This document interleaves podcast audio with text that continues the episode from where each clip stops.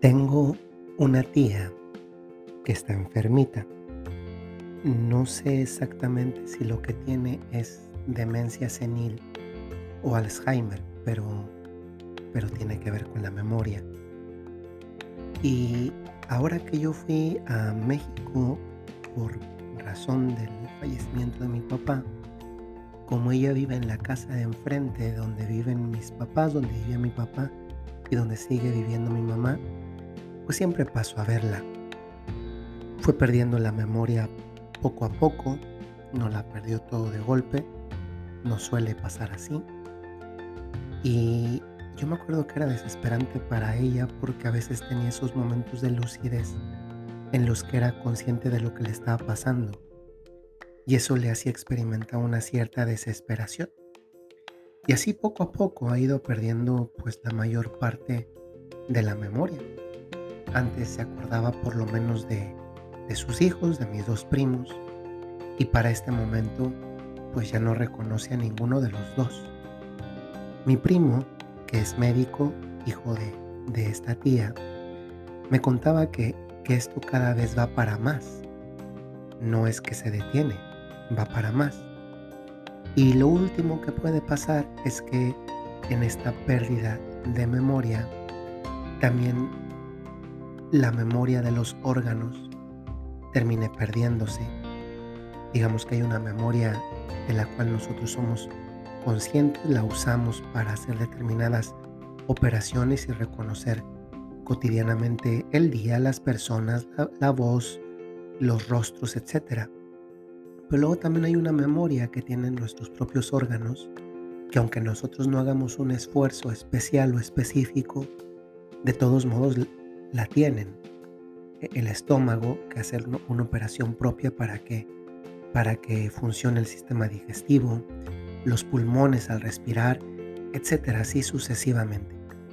Y me decía mi primo que, que lo, lo más duro de la enfermedad es cuando también a los órganos se les olvida ya al final hacer también las operaciones para las que para las que están hechos. Pues me ha maravillado que que a mi tía se le ha olvidado un montón de cosas, masticar también ahora ya no sabe que, primero ya no sabe si comió o no comió, y segundo ya no mastica, se le olvidó masticar, tiene, tiene que dar la, la comida líquida, caldos, sopas. Pero una cosa que me ha llamado la atención y que no se le olvida es su papá de una manera muy especial. Su papá, o sea, cuando siente miedo, apela a su papá. Cuando siente cariño, apela a su papá, le habla a su papá. Cuando alguien se le acerca y se siente, pues, no sé, como insegura, le habla a su papá.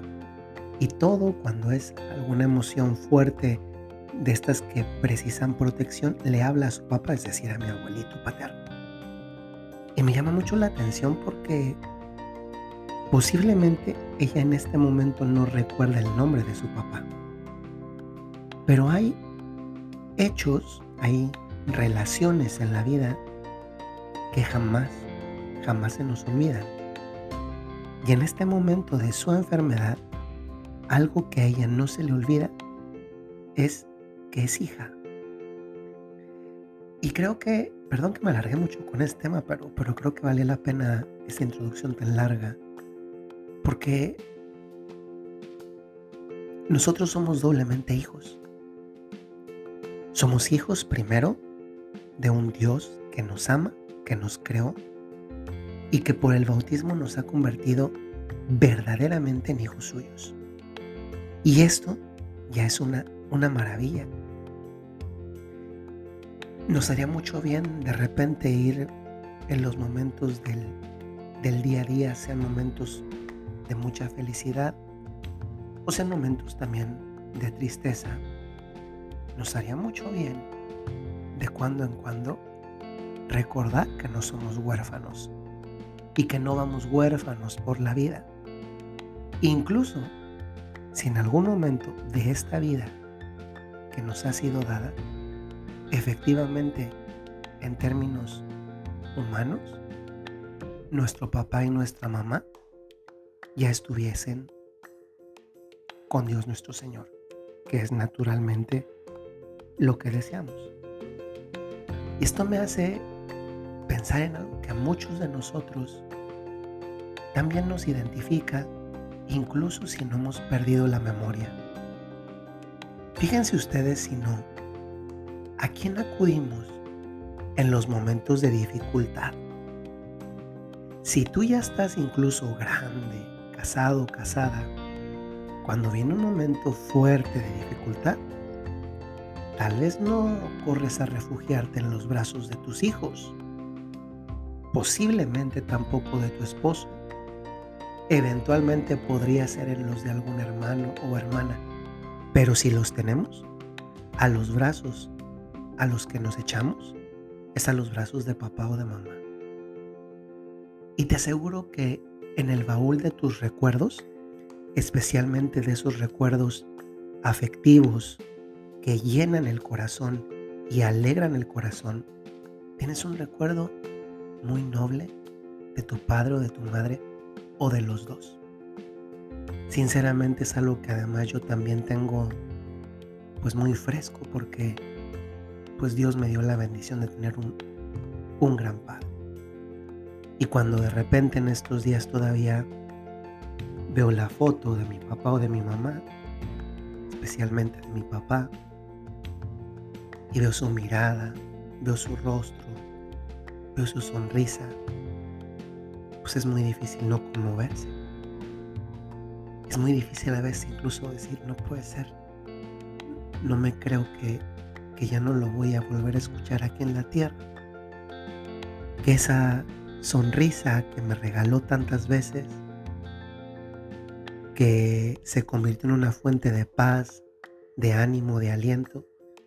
Perdón que lo diga, pero mi papá nunca, nunca, nunca me desalentó mi vocación. Y se lo agradezco tanto porque hoy muchos papás desgraciadamente desalientan la vocación de sus hijos.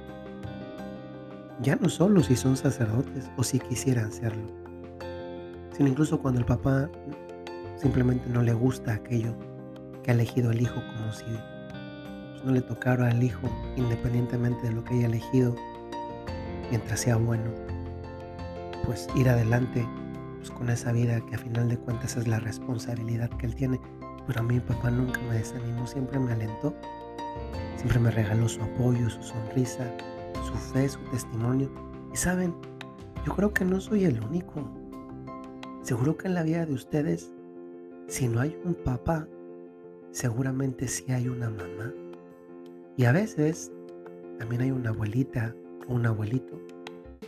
Por eso, cuando andes triste, cuando sientes que necesitas ese abrazo que ahora nadie te da o, cuesta más que alguien te lo dé, hoy te quiero recordar algo de lo más bonito que nos pueden recordar y que además es real. Mientras sigas viendo en tu interior la sonrisa de tu papá o de tu mamá, la vida va a seguir siendo hermosa. Y si en este momento de tu vida, independientemente de tu edad, porque todos somos hijos, si en este momento de tu vida tú todavía tienes la gracia, la bendición de tener a tu papá o a tu mamá junto, junto a ti, bendito sea Dios. Yo sé que en ocasiones pues no hemos tenido, o puede ser que alguien no haya tenido el mejor papá, la mejor mamá, o ninguno de los dos. Pero esto, en lugar de ser una carencia, hace que la persona que ha tenido una experiencia de este tipo apele a la experiencia primordial que es para la que estamos hechos y que es nuestra relación con Dios, del cual también somos hijos y al cual nosotros, en la oración del Padre nuestro, reconocemos ese tipo de relación que Dios ha querido tener con nosotros, la de un padre con un hijo.